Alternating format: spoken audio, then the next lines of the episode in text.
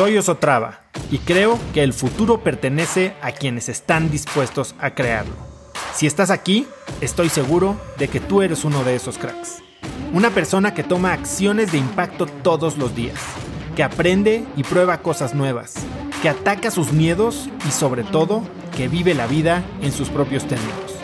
En episodios cortos te presento una serie de preguntas, conversaciones e ideas que te ayudarán a conocer lo que te mueve, ser mejor en lo que haces y vivir una vida más grande.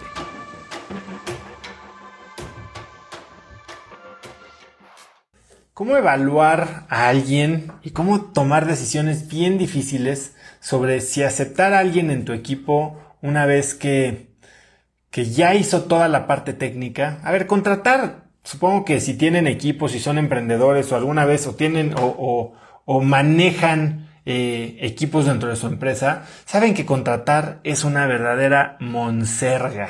Contratar es algo que drena muchísimo tiempo, pero como líder, como emprendedor, como fundador, es algo que básicamente es tu chamba.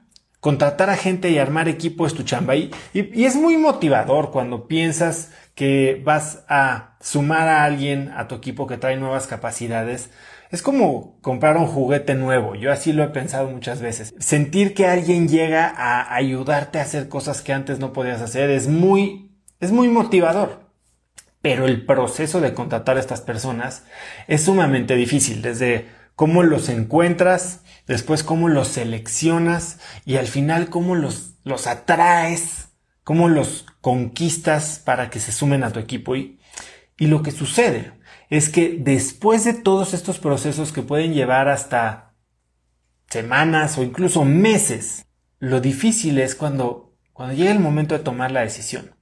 Y hay veces que en estos procesos como funciona es primero los eh, recluta o los entrevista el de recursos humanos, después tal vez pasan a una eh, entrevista técnica con el equipo técnico, después tal vez les hacen un examen técnico, oye, bueno, a ver, si es de contabilidad, pues les mandas un examen de contabilidad, si va a ser de, de redes sociales, tal vez les mandas una pruebita, se las puedes pagar o no, tal vez les mandas una prueba de redacción o de que hagan algo para tu para tu empresa que tal vez no uses, pero que te ayude a ver cómo solucionarían un problema.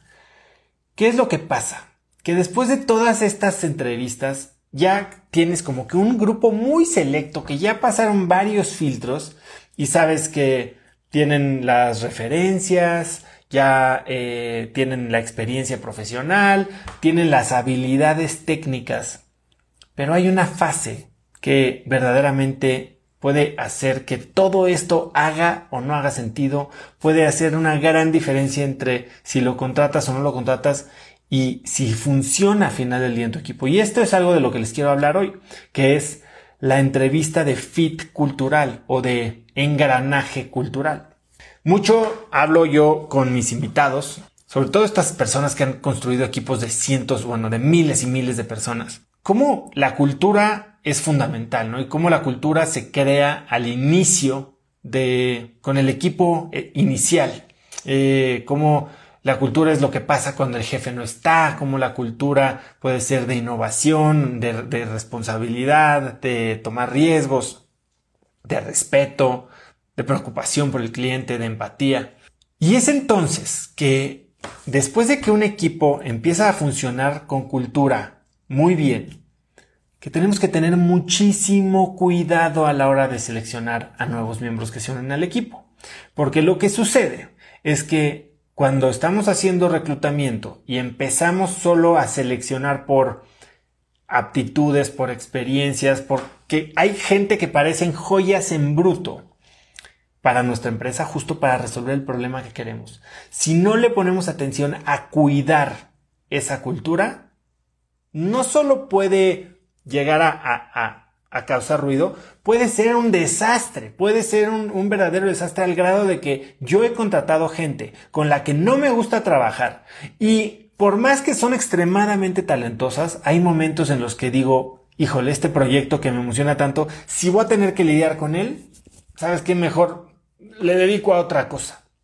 Y entonces te pierdes te pierdes de estas oportunidades de materializar todo el talento que tienen estas personas simplemente porque no quieres trabajar con ellos o porque tu equipo no quiere trabajar con ellos, porque tal vez cada vez que es lidiar con ellos es cuidar que no se vaya a enojar, cuidar que no le vayas a pedir de más, cuidar que no se vaya a ofender.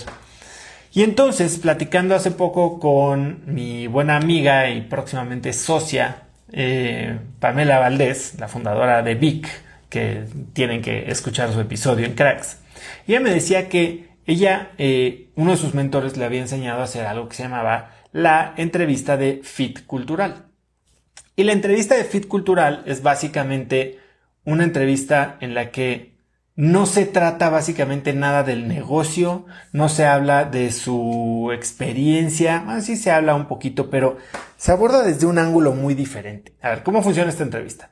Es una hora en la que tres personas entrevistan al candidato al mismo tiempo, se van como rolando preguntas. estas tres personas no tienen que ser nadie que haya, digamos, reclutado o que ya haya entrevistado al candidato en el proceso técnico o que no sea este champion que lo está empujando, tal vez es amigo de alguien interno de la oficina. No, tiene que ser un panel de tres personas, idealmente una de esas personas es el CEO y, o, el fundador o alguien que, entienda bien la cultura de la empresa. Y durante esta hora se hacen varias preguntas de diferentes tipos, eh, algunas que simplemente no tienen nada que ver con el trabajo y con la idea de que al final de esta entrevista, dos de esas tres personas, dos de tres, tengan un una respuesta positiva a la pregunta me muero de ganas de empezar a trabajar con esta persona.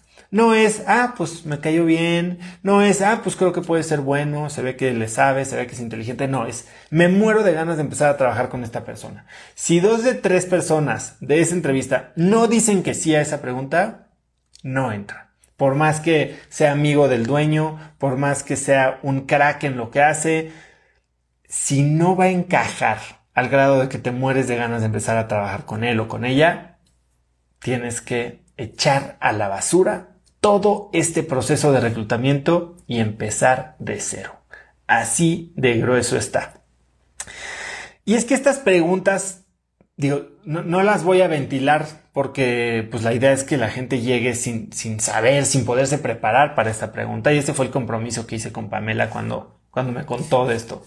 Pero se, les hacen preguntas que te dejan ver un poquito a través de preguntas personales sobre su infancia, sobre su familia, sobre sus trabajos pasados, sobre su rol, cómo se expresan de sus compañeros, cómo, se, cómo asumen o no asumen responsabilidad, qué cosas valoran en su vida, en su tiempo, qué, qué tipo de personas serían trabajando en un equipo.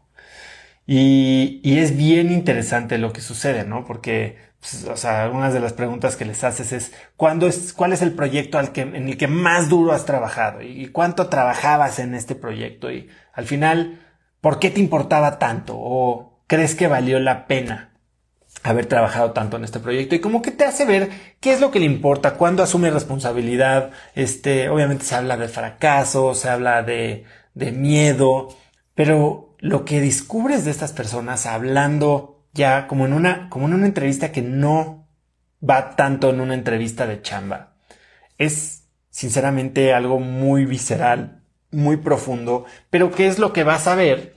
No, no lo puedes ver en un proceso de entrevistas normal. Es lo que vas a ver después de dos, tres, cuatro semanas en la chamba que digas quién es este personaje que acabo de contratar para mi empresa. Y la verdad es que cuidar la cultura de una empresa es clave. La cultura es el reglamento tácito.